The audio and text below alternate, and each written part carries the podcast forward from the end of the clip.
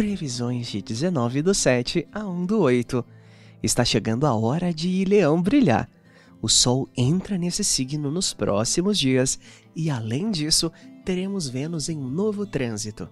Uma lua cheia poderosa, Júpiter retorna para Aquário e Marte chega em Virgem.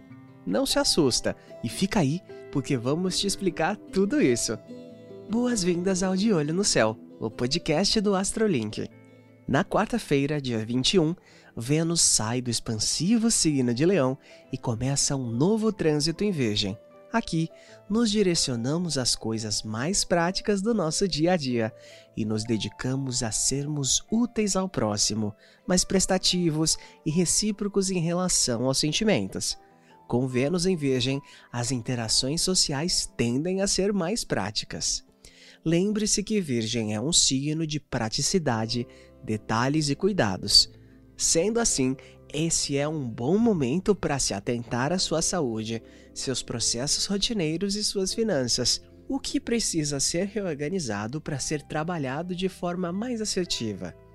Esse trânsito venusiano pode ajudar a encontrar a resposta. No dia seguinte, 22 de julho, o Sol começa um trânsito em Leão, seu domicílio, trazendo mais autoestima, determinação e autoconfiança para os nossos dias. Coragem, ânimo e mais potencial para encararmos os desafios através do poder pessoal se destacam, indicando mais força para lidarmos com as nossas adversidades e manifestarmos nossas essências. Ao agir, lembre-se de quem você é, do seu real propósito e assim tome decisões mais seguras e alinhadas aos seus ideais. Quando o Sol está em Leão, vivemos a melhor época do ano para incorporarmos as características do astro-rei: criatividade, autenticidade, autoconfiança e generosidade. A dica é: o que precisa ser feito, que seja feito com amor, orgulho e respeito. Assim, as coisas fluirão da melhor forma possível, sem ferir seu ego e sua essência.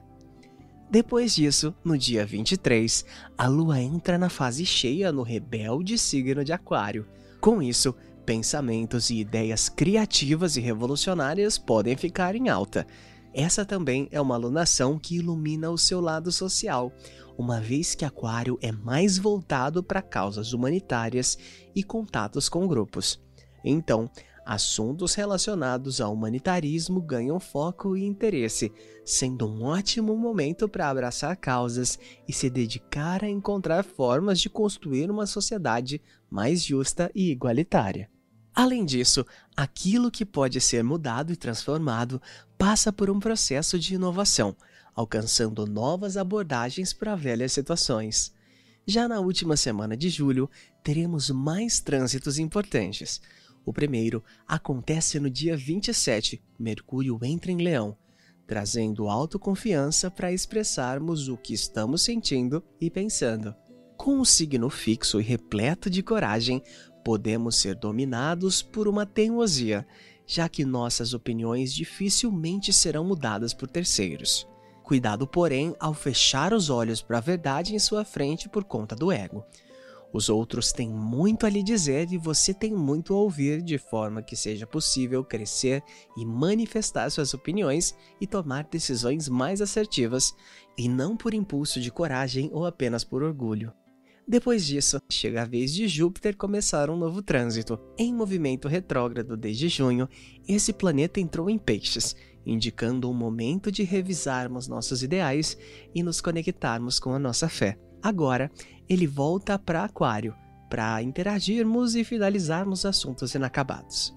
Por isso, pode surgir aquela sensação de mas de novo isso, já que Peixes trouxe um novo tom para os assuntos que agora retornam para a abordagem anterior aquariana e repleta de apelo social. Aqui, nos atentamos às questões da sociedade e temos uma preocupação maior com o coletivo, com o rumo que as coisas estão tomando, além de haver uma necessidade de autonomia e liberdade para praticar a própria autenticidade, autoaceitação e igualdade entre o todo. Por fim, no dia 29, Marte, o planeta da ação e dos impulsos, regente de Ares, começa um trânsito no criterioso e detalhista Virgem. Esse signo concede ao planeta uma capacidade de estratégia singular, reforçando a importância de olharmos os detalhes e aprimorarmos cada movimento antes de tomar uma decisão e de fato agir. Nossos passos passam a ser mais calculados, estratégicos e assertivos. E vamos de dica da semana. Já que o Sol vai começar em um novo trânsito, vamos entender o que esse astro de fato representa no nosso mapa astral. O Sol é o centralizador que guiará todos os outros posicionamentos do mapa astral. É ele que expõe nosso lado consciente, sóbrio e ativa parte da criatividade que cada pessoa carrega. É quem representa a primeira delineação do nosso desenho, gerando os contornos e traços mais básicos da nossa existência. Todos os outros planetas complementam com mais traços e mais cores, finalizando assim a leitura completa do nosso ser. Além disso, o mecanismo de defesa que desenvolvemos durante o nosso desenvolvimento também é influenciado pelo Sol, que vai nos guiando e nos ajudando a reagir diante dos acontecimentos e pressões diárias. E isso nos confere a identidade única, muito pessoal e um senso de ego que nos diferencia dos demais. O Sol é o coração do zodíaco, um signo e a casa onde o Sol reside no seu mapa astral indicam o tema central do seu espírito, sua essência, onde você realmente brilha e de onde vêm várias das nossas características. As previsões que contamos aqui são coletivas, mas você pode conferir o seu horóscopo de acordo com o seu mapa astral lá no nosso site www.astrolink.com.br Siga a gente nas redes sociais para não perder nenhum detalhe.